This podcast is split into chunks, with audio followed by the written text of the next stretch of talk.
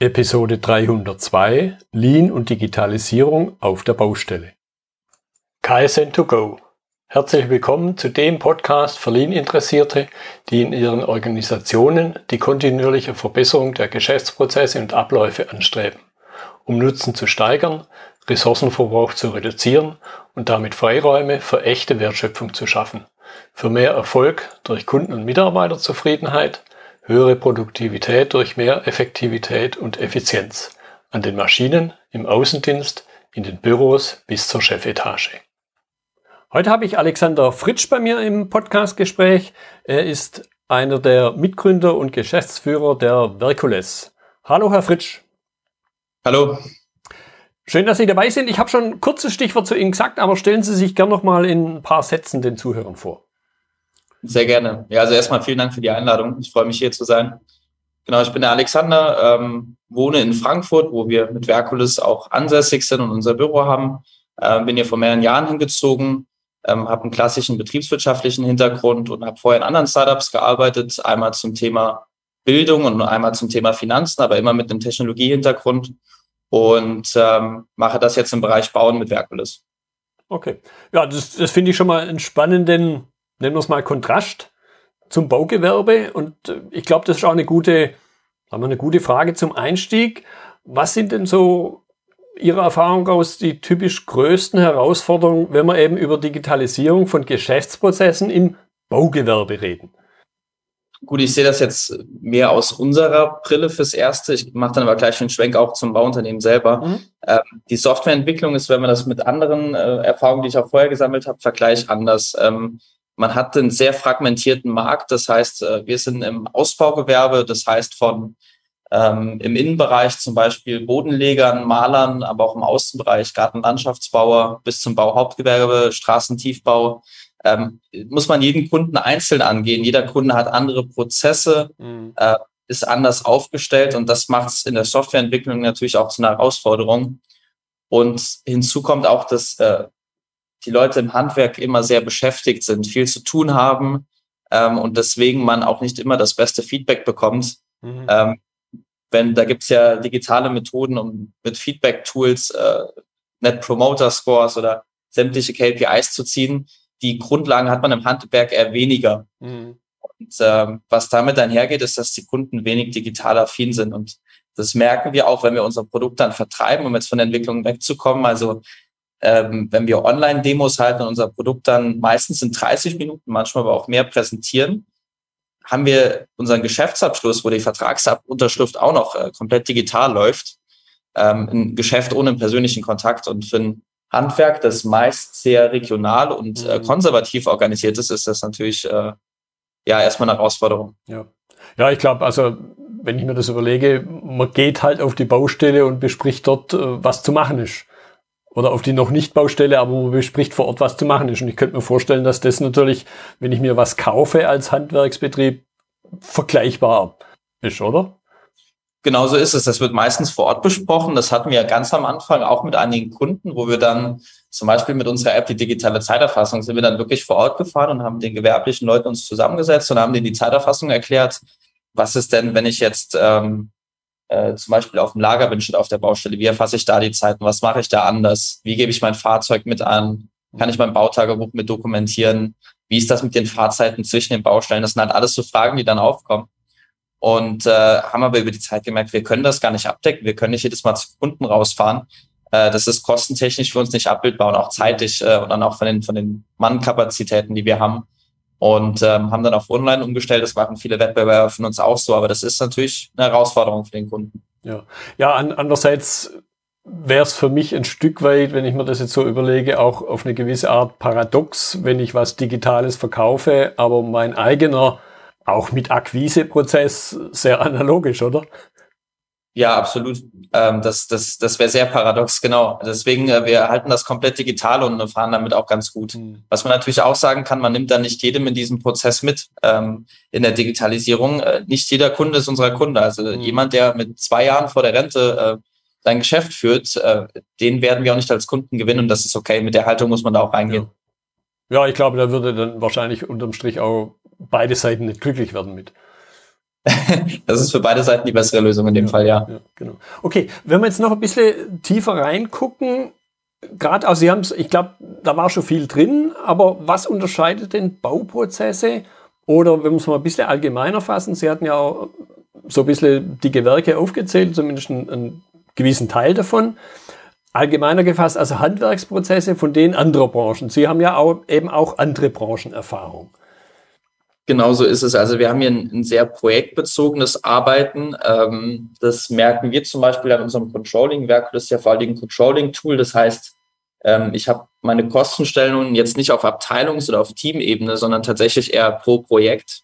Hm. Ähm, daher bündelt sich auch sehr, sehr viel bei einzelnen Personen. Also entweder beim Bauleiter oder bestenfalls, wenn der Betrieb ein bisschen größer ist, noch bei der Projektassistenz. Äh, Im schlimmsten Fall aber beim Chef.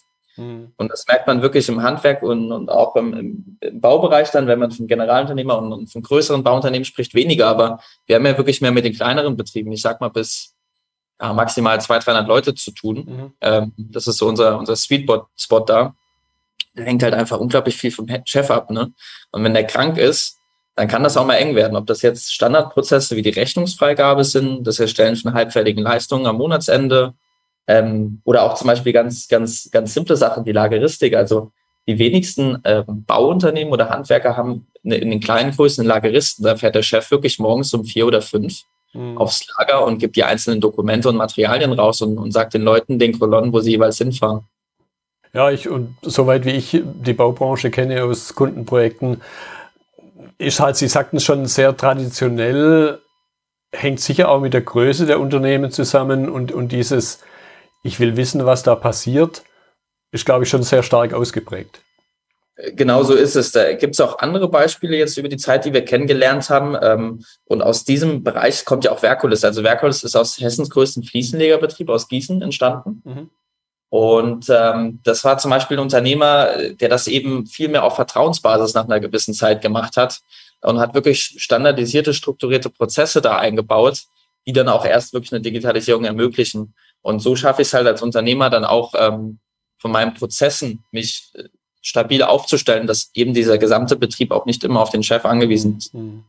Ja, das war jetzt schon ein gutes Stichwort im, im Sinne von Konsequenzen. Sie haben ein Stichwort genannt, eben dieses von der Personenabhängigkeit lösen. Gibt es noch andere Konsequenzen, die sich aus bauspezifischen Prozessen, aus dem Bau, aus dem handwerksspezifischen ja, ich würde mal fast sagen, bis zur Denke vielleicht ein Stück weit sich ableitet. Ja, 100 Prozent. Also wir können mal bei den Basics anfangen. Also wir sagen immer, unsere Software ist so komplex wie nötig, aber so einfach wie möglich. Mhm. Und das heißt ganz einfach große Buttons für dicke Daumen. Wir haben einen großen Startbutton für die Start der Arbeitszeiten und so banal sich das auch anhört, einen für Senden und diesen Rot und Grün. Wir haben das äh, Ganze in mehreren Sprachen, in über zehn Sprachen, damit wirklich jeder damit arbeiten kann. Und äh, ein anderes Thema ist halt eben das, was wir halt vereinfachen können, zu vereinfachen. Zum Beispiel mit Automatisierung. Da kann dazu äh, gehören, weil wir halt hier, und dann sind wir wieder beim Thema Bauprozessen, äh, projektbezogen arbeiten, sind das ganz viele Erinnerungen und Alltagserleichterungen. Zum Beispiel, äh, was wir in unserer Software machen, äh, ist hinzugehen und zu sagen, wir prüfen die Dokumente deiner Nachunternehmer und machen eine Unbedenklichkeitsprüfung.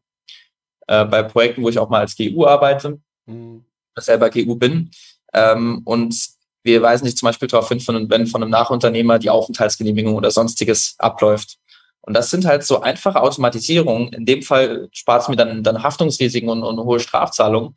Aber das sind so, wo man, wo man sieht, das ist die Konsequenz daraus, einfach äh, der Zielgruppe entgegenzukommen und so viel automatisieren wie möglich, einfach halten wie möglich ähm, und, und auch was wir eben angesprochen haben, einfach mal Prozesse zu strukturieren und zu gucken, dass ich die replizieren kann, weil dann kann ich als Unternehmer auch erst hingehen und sagen, wenn da mal eine Person ausfällt, ich kann eine andere einfacher anlernen oder wenn die bereits angelernt ist, kann die den Prozess übernehmen. Ich kann mich als Chef auch aus meinem ähm, Kerngeschäft ein bisschen rausziehen und tatsächlich strategischer arbeiten, was die wenigsten Leute im, im Bau oder sagen wir mal im Handwerk, äh, ähm, was ja ein bisschen kleiner organisiert ist, äh, machen und ich kann es auch erst dann digital abbilden. Da höre ich natürlich jetzt, und auch das möchte ich nur ein bisschen vertiefen, den Nutzen schon raus für die Bauunternehmen und eventuell, wenn man noch ein bisschen weiter schaut, Sie haben ja das Stichwort Nachunternehmer genannt und natürlich gibt es auch jemand, sagen wir am Anfang der Nahrungskette, also den Bauherren oder dessen Vertreter, was haben denn die davon, dass ich Prozesse digitalisiere? Ja, also zum einen erstmal eine, eine Zentralisierung. Also normalerweise oder viele Betriebe, mit denen wir arbeiten, die arbeiten mit Stift, Papier. Mhm. Wenn es hochkommt, manchmal noch Excel oder sie haben äh, einzelne Insellösungen. Das heißt, alles ist komplett dezentral irgendwo. Und dann sind wir wieder beim Thema, dass ich auf einzelne Mitarbeiter äh, angewiesen bin, bin da abhängig. Ähm, und ähm, das ist zum einen das Thema, also Transparenz, Kontrolle, das kann auch in Form von, da sind wir wieder bei Automatisierung, Dashboards oder Baustellenauswertung, Thema Controlling sein. Wir haben auch zum Beispiel eine Funktion, wo ich auf einer Karte sehe, wo sind denn gerade meine Mitarbeiter, wo haben die sich zeitlich eingeloggt, äh, natürlich datenschutzkonform. Ähm, und das sind so Themen, äh, Thema Dashboards etc., sowas spricht man im Handwerk gar nicht an, das ist absolut unüblich, aber äh, da bewegen sich viele andere Unternehmen auch hin und das ist natürlich auch ein, ein Nutzen, den man aus der Digitalisierung auch im Handwerk ziehen kann. Ähm, Thema weniger Haftungsrisiken habe ich ja gerade mit der Nachunternehmerverwaltung angesprochen. Ähm, aber auch einfach das ganz Simple, und das ist tatsächlich das, was bei den Kunden auch am besten sieht bei uns, ist einfach Zeit und Geld sparen. Mhm. Also wenn ich mir zum Beispiel eine Zeiterfassung angucke, und sehe über meine Karte mit der GP, mit der, mit dem GPS-Fencing, mit der, mit der Geolocation, ähm, derjenige war wirklich auf der Baustelle bei Start und Ende, dann zahle ich vielleicht eine Viertelstunde vorher und nach Feierabend äh, Kaffeefahrt weniger. Mhm. Und das auf meine Männer hochrechne mit einem gemittelten Stundenlohn, je nachdem, irgendwas zwischen 40, 60 Euro oder höher, äh, dann sammelt sich da einiges an Geld über die Monate und, und Jahre an. Und das immer auch beim ganz simplen einfach Zeit und Geld sparen und einfach auch mehr Zeit haben fürs Wesentliche, und zwar für die Baustelle. Ja, ich höre auch raus, so ein bisschen metaphorisch ausgedrückt, auf Ballhöhe zu sein und eben nicht erst, wenn die Baustelle abgerechnet wird, nach unter Umständen Monaten zu erkennen, ah, da habe ich jetzt draufgelegt. Das, das ist ja genau das ist auch der Kern von Verkulis, zu sagen, ich kann das tagesaktuell einsehen und ich klicke mit einem Klick wirklich drauf und sehe, was hat meine Baustelle für eine Marge, plus mhm. fünf Prozent, minus zehn Prozent Woran liegt das? Was für Kosten liegen drauf? Und wirklich schon auch mehr dessen zu wissen, habe ich vielleicht schlecht kalkuliert, zu viel mit eigenen statt mit fremden Leuten gearbeitet, mein Material zu teuer eingekauft und kann dann wirklich noch die, die Stellschrauben drehen. Weil, und das haben wir jetzt bei vielen Kunden so rausgehört, ähm, bei vielen ist es so, die machen äh, eine Begleitkalkulation schon gar nicht. Äh, eine Nachkalkulation ist meistens zu aufwendig, da die jeweiligen Positionen durchzugehen und das aufzuschlüsseln. Und viele verlassen sich einfach drauf, dass die BWA, wenn die monatlich gemacht wird, dann äh, okay, aber zum Teil meistens dann auch ähm, wirklich halbjährlich, wenn die dann reinflattert, äh, sehen dann erst, was haben sie denn wirklich verdient. Und dann ist es natürlich auch schwer, Rückschlüsse auf ein jeweiliges Projekt zu ziehen. Ja, und, und das halbe Jahr ist halt rum. Da hilft mir dann der erhobene Zeigefinger des Steuerberaters nimmer, der sagt, ja, da hast du jetzt draufgelegt. genau so ist es. Und der Steuerberater freut sich tatsächlich, wenn er sowas digital abgebildet hat, mhm. weil der Steuerberater haftet natürlich auch das für das, was er mit dem Kunden macht. Und ähm, Thema halbfertige Leistung zum Beispiel, das monatlich vorzubereiten. Viele Bauunternehmen machen sowas ja gar nicht, weil es zu viel Arbeit ist. Aber da freut sich jeder Steuerberater, wenn er eine Grundlage hat und der einmal vom Handwerksunternehmen pro Monat oder vom Bauunternehmen äh, einen, einen Wisch bekommt und sieht genau, die Projekte sind gerade am Laufen, da sind Kosten drauf, die sind noch nicht schlussgerechnet und so stehen die ungefähr. Jetzt, wenn wir über Digitalisierung von Prozessen reden, so erlebe ich es zumindest, dann sollte man sich auch überlegen, was habe ich denn voraus, für Voraussetzungen, damit ich überhaupt das digitalisiere. Sie kennen vielleicht auch dieses etwas derbe, dieses etwas derbe Zitat der Scheißprozesse. den ich halt digitalisiere und dann ist halt digitaler Scheißprozess.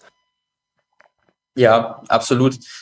Das hängt halt vor allen Dingen meines Erachtens nach mit der Änderungsbereitschaft beim Kunden zusammen. Also der Betrieb soll sich, wenn dann, an eine Software anpassen und nicht die Software an den Betrieb. Es gibt viele Kunden, die auf uns zukommen und sagen, wir können ja mit eurer Lösung gar nicht arbeiten, weil unsere Prozesse sehen ja komplett anders aus. Das ist aber total die falsche Denkweise. Mhm. Weil jeder Be äh, Betrieb hat natürlich seine eigenen Prozesse und die sind irgendwann über die Jahre entstanden oder noch länger tatsächlich. Ähm, die Frage ist halt nur, die werden nicht mehr hinterfragt vom Betrieb selber.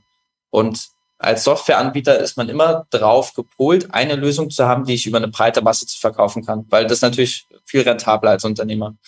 Und wenn ich wirklich als Softwareanbieter eine einzelne Lösung baue für einen Kunden, die genau diesen Prozess des Kunden abbildet, dann habe ich eine Individuallösung. Das kann äh, auch ein Geschäftsmodell sein, ist aber in dem Sinne wenig skalierbar. Und deswegen ist einfach das Wichtigste, dass die Kunden, wenn ich so eine Lösung verkaufe, einfach auch eine Änderungsbereitschaft haben und zu sagen, ich stelle meine Prozesse bewusst mit euch um und ich hinterfrage das erstmal. Mhm. Und dann kann das gerne auch im Dialog sein, oder kann es auch Anpassungen an der Software geben. Aber grundlegend jedes Mal für jeden Betrieb neue Funktionen zu bauen, ähm, weil der Unternehmer nicht die Bereitschaft mitbringt, das, das Ganze auch bei sich umzusetzen, ähm, das ist kritisch.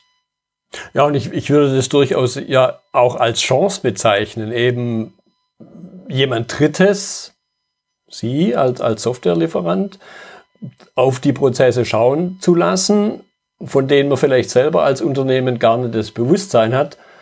Das, ich sage es immer ein bisschen flapsig, das ist so wie mit dem Kommunizieren. Da wissen wir seit Watzlawick, dass das Nicht-Kommunizieren nicht funktioniert. Und mit dem Nicht-Verhalten, was dann in Summe einen Prozess darstellt, funktioniert ja auch nicht. Ich kann ja nicht jemand sagen, jetzt verhalte ich mal nicht. Das heißt, jeder hat ein Verhalten, eine Kommunikation und damit auch einen Prozess, ob ich das Bewusstsein dafür habe oder nicht. Genauso ist es, ja. Ähm, ich kann da auch mal einen Prozess zum Beispiel bei uns aus der Software rauspicken. Da gibt es äh, zig Prozesse. Der einfachste wäre in dem Sinne wahrscheinlich äh, das Thema Zeiterfassung. Das ist jetzt aber auch diesen Oktober Pflicht und viele Betriebe müssen sich mhm. da jetzt umstellen. Das merken wir auch bei uns. Und viele hatten ja vorher ähm, es gibt eine Statistik, also wir kommen ja aus Hessen und alleine 69 Prozent der Betriebe in Hessen ähm, haben keine digitale Zeiterfassung. Das ist eine Riesenzahl und Baugewerbe ist total undigitalisiert und auch eine der Branchen, die am wenigsten digitalisiert sind. Und ähm, das merkt man bei so Themen. Und wie das meistens läuft, ist dann halt mit, mit äh, Stundenzetteln, die dann händisch ausgefüllt werden. Dann gehen die ins Büro und dann wird geguckt, ähm, ist da ein Rechtschreibfehler oder kann ich das überhaupt lesen? Dann geht das vielleicht nochmal zurück. Der Bauleiter kontrolliert die, dann werden die sortiert. Überstunden, Minderstunden abgeglichen, ähm, abgeheftet, und dann gehen die, werden die gebündelt am Ende des Monats, dann gehen die zum Steuerberater. Das ist ja alles sowas, das kann ich ja super automatisieren, wie wir es am Anfang gesagt haben. Also zum Beispiel einfach Start, Stopp, Pausenzeiten werden automatisch gezogen anhand gewisser Arbeitszeitmodelle, die kann ich vorher einstellen. Ich habe auch gleichzeitig die GPS, dadurch weiß ich, ist derjenige auf der Baustelle oder nicht. Bauleiter sieht es im Büro, was da vom Handy reinflattert von der Baustelle, gibt das Ganze frei. Danach ist es revisionssicher in der Buchhaltung. Mhm wird dann in einem entweder in einem PDF-Export oder in einem Datev-Export oder über die Datev-Schnittstelle einfach direkt an den Steuerberater weitergegeben. Ich habe kein Papierkram, ich habe es weniger, weniger fehleranfällig ähm, und habe einfach Zeit mehr. Ja. Jetzt klang da ja schon an, bei der Zeiterfassung natürlich der Faktor Mensch. Und Sie hatten es eingangs auch schon das ein oder andere Mal gesagt, Baubranche, Handwerk ist eine sehr traditionelle Branche und da geht für mich dann immer die Frage auf, welche Rolle spielt der Faktor Mensch? Einerseits, das hatten Sie auch schon gesagt, der Inhaber, der Unternehmensleiter, der Chef spielt eine Rolle, aber natürlich ist das nicht der einzige Mensch, der in dem Kontext unterwegs ist, sondern eben auch die Mitarbeiter. Und da habe ich für mich irgendwann mal vor Jahren so einen Begriff, eine digitale Schere definiert. Also sprich, da gibt's halt Branchen, wo die Schere ziemlich zu ist, also Mensch und Digitalisierung und Prozess ziemlich dicht beieinander. Und dann gibt's halt, und da würde ich jetzt das Handwerk dazu zählen, eben Branchen, wo die Schere ziemlich weit offen ist, also eine große Distanz besteht. Und was ergibt sich da aus dem Faktor Mensch und wie geht man damit um? Mhm. Äh, total interessante Frage. Also wir haben zum einen im Handwerk selber eine unglaubliche Schere. Wir haben Kunden, die machen mit uns Sonderentwicklung mit. Äh, die sind Pilotkunden, die testen einfach alles, weil sie sagen, das finden wir spannend und wir finden es schön, dass wir jemanden an der Hand haben, mhm. mit dem wir auch Ideen umsetzen können und der das mit uns mitdenkt. Auf der anderen Seite haben wir dann wirklich Kunden, wo man sagt, das sind nicht Kunden, die, die also oder Interessenten, das sind keine Kunden von uns, die werden wir nicht gewinnen, das ist okay, die stehen zum Beispiel kurz vor der Rente oder haben einfach dieses Verständnis dafür nicht. Ähm, diese Schere gibt es aber nicht nur allgemein im Handwerk, sondern auch in den Betrieben selber. Mhm häufig kommen wirklich die, ähm, die, die Unternehmer auf uns zu und sagen, die Geschäftsführer und sagen, wir möchten das gerne einführen. Wir finden, wir sehen da totalen Sinn drin. Und dann ähm, wird das implementiert. Und dann wird es viel von, von den gewerblichen Leuten zum Beispiel auf der Baustelle nicht genutzt. Ob das jetzt ein Facharbeiter, ein Hilfsarbeiter, Vorarbeiter, was auch immer ist. Ähm, Im Endeffekt, diese ganze Digitalisierung, und da können wir auch jetzt drüber hinaus bei allem weggehen, hängt von Daten ab. Und wenn ich was automatisiere, so wie wir es viel tun, brauche ich einfach Daten. Und das fängt beim einfachsten an. Ich muss einfach erstmal wissen, was für Mitarbeiter habe ich denn da, damit die ihre Zeiten erfassen können. Die Zeiten brauche ich nachher für die Buchhaltung und was von der Buchhaltung fließt nachher ins Controlling. Und wenn ich halt ähm, nicht beim Mitarbeiter, schon beim Gewerblichen auf der Baustelle ansetze, dann funktioniert dieses ganze Konzept 0,0. Mhm. Wir haben das auch erkannt und wir sind ja vor allen Dingen ein Controlling-Tool, was tatsächlich aus Unternehmerperspektive gebaut wurde, haben aber nach einer Zeit auch gesagt, das können wir langfristig gar nicht machen. Wir müssen da jeden mitnehmen. Dann haben wir weitere Funktionen gebaut. Da fallen zum Beispiel sowas wie Erinnerungen rein. Da fallen aber auch schon, und da sind wir wirklich schon beim, beim Azubi auf der Baustelle, fällt da mit rein, dass der seine Einsatzplanung aufruft. Kann direkt mit dem Handy das Navi starten, hat alle Dokumente, die er braucht.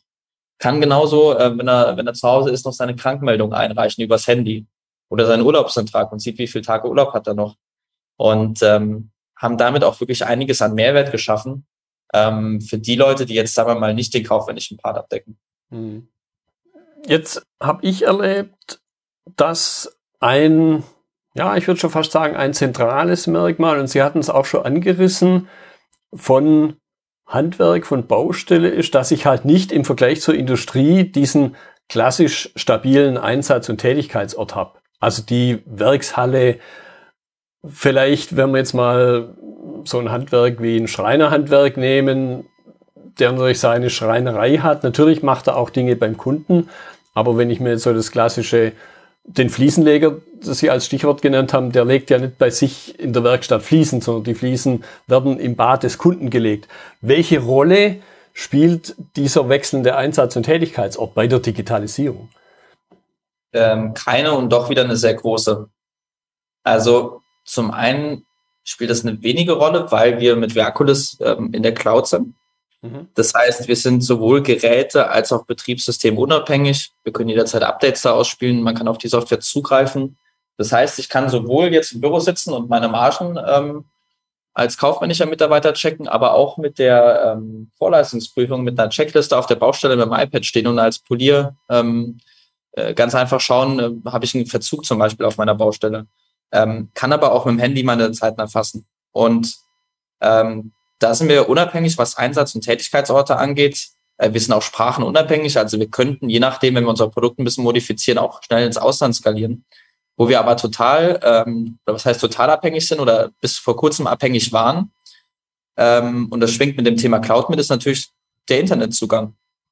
Und da waren wir bis, bis vor kurzem sehr abhängig, weil wir auch viele Kunden hatten, die ähm, das jetzt vor allen Dingen auch im Tiefbau dann war, ne? Mhm. die äh, kein Internet vor Ort auf der Baustelle hatten und dann, wo der Betrieb lahm lag und äh, sie keine, oder zumindest der digital und sie keine Zeit erfassen konnten ähm, oder sonstige Dinge damit nicht machen konnten. Und da haben wir dann eine Offline-Nutzung gebaut, um da halt eben vorzubeugen. Das ist, das ist so ähm, das, wo man sagen kann, ja, zum einen ist der Einsatz- und Tätigkeitsort wirklich relevant, aber zum anderen irgendwo auch nicht. Ja, und das bringt mich im Grunde auch zur, zur nächsten Frage, die ich bei fast allen Themen mit allen Gesprächspartnern stelle. Was kann ich aus dem, was Sie jetzt, ja, nennen wir es mal, gelernt haben in der Baubranche über Digitalisierung, was kann ich daraus auf andere Branchen übertragen? Weil ich glaube zu wissen, dass der größte Teil halt meiner Zuhörer nicht aus dem Bau, aus dem Handwerk kommt, sondern eben aus anderen Branchen und damit mit einer Antwort von Ihnen oder mit, mit Impulsen, die dann da auch was mitnehmen können, obwohl sie mit der Branche an sich gar nichts zu tun haben.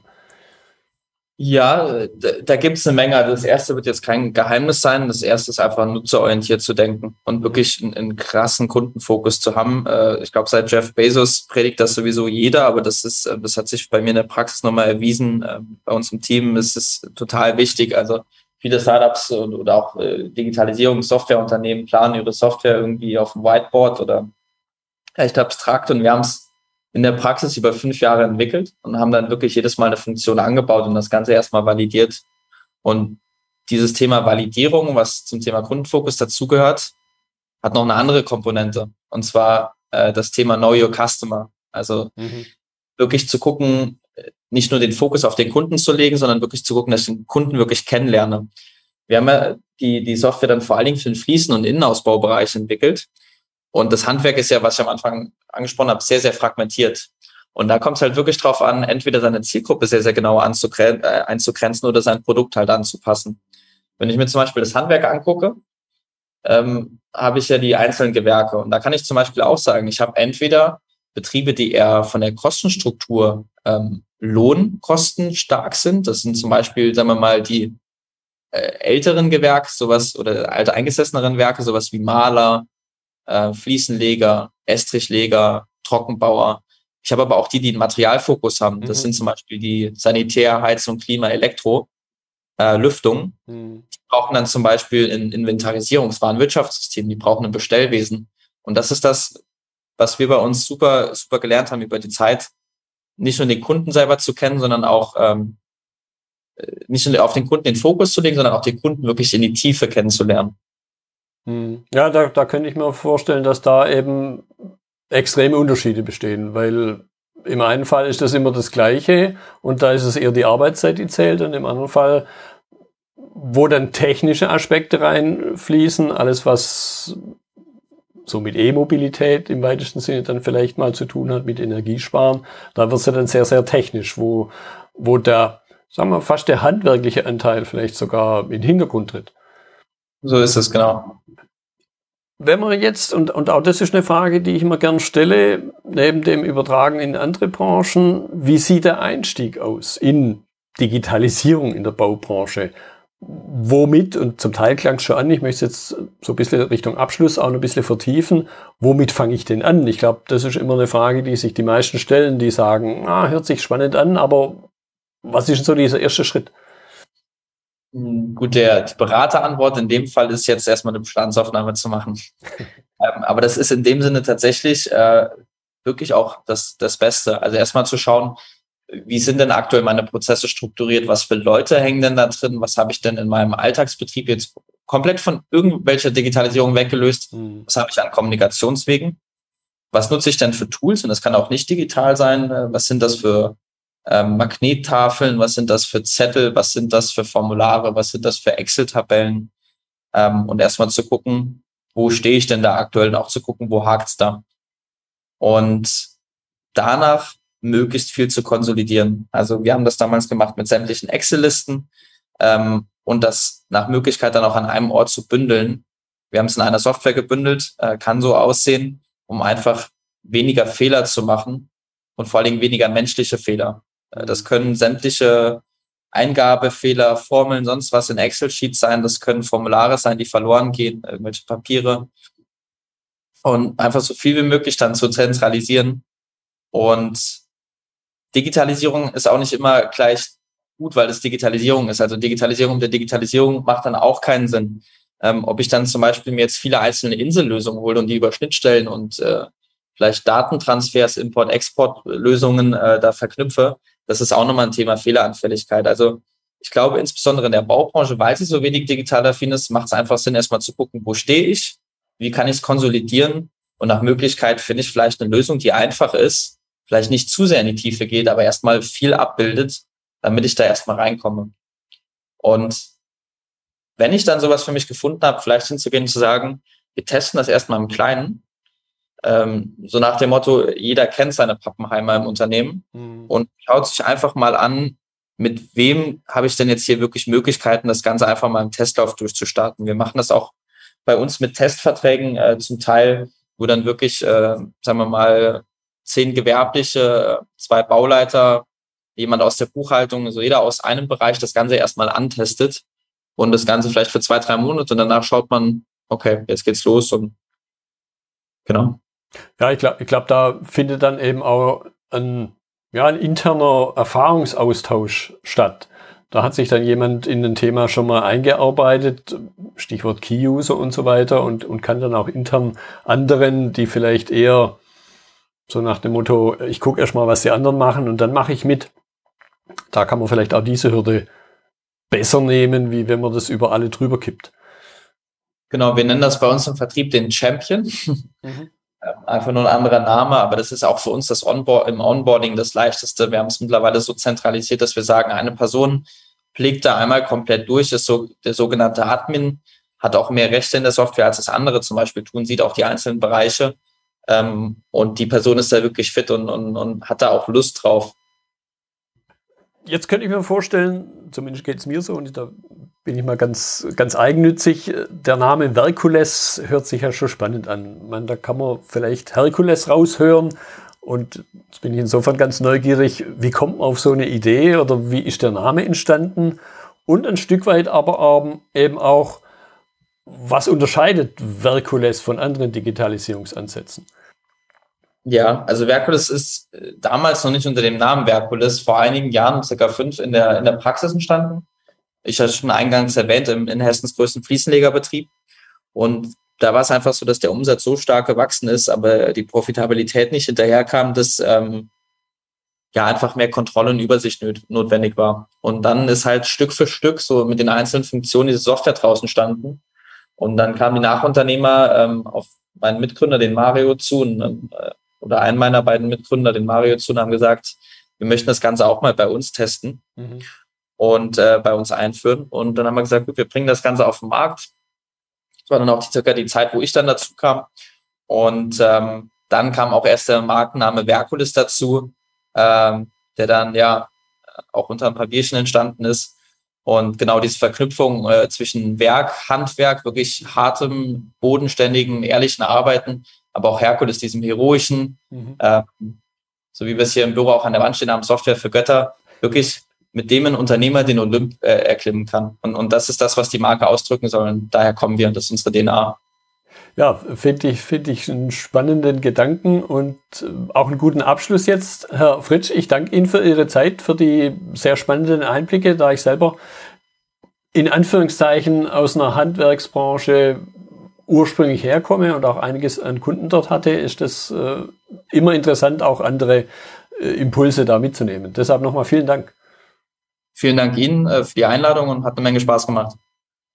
Das war die heutige Episode im Gespräch mit Alexander Fritsch zum Thema Lean und Digitalisierung auf der Baustelle. Notizen und Links zur Episode finden Sie auf meiner Website unter dem Stichwort 302. Wenn Ihnen die Folge gefallen hat, freue ich mich über Ihre Bewertung bei iTunes. Sie geben damit auch anderen Lean-Interessierten die Chance, den Podcast zu entdecken. Ich bin Götz Müller und das war KSN2Go. Vielen Dank fürs Zuhören und Ihr Interesse. Ich wünsche Ihnen eine gute Zeit bis zur nächsten Episode und denken Sie immer daran, bei allem, was Sie tun oder lassen, das Leben ist viel zu kurz, um es mit Verschwendung zu verbringen.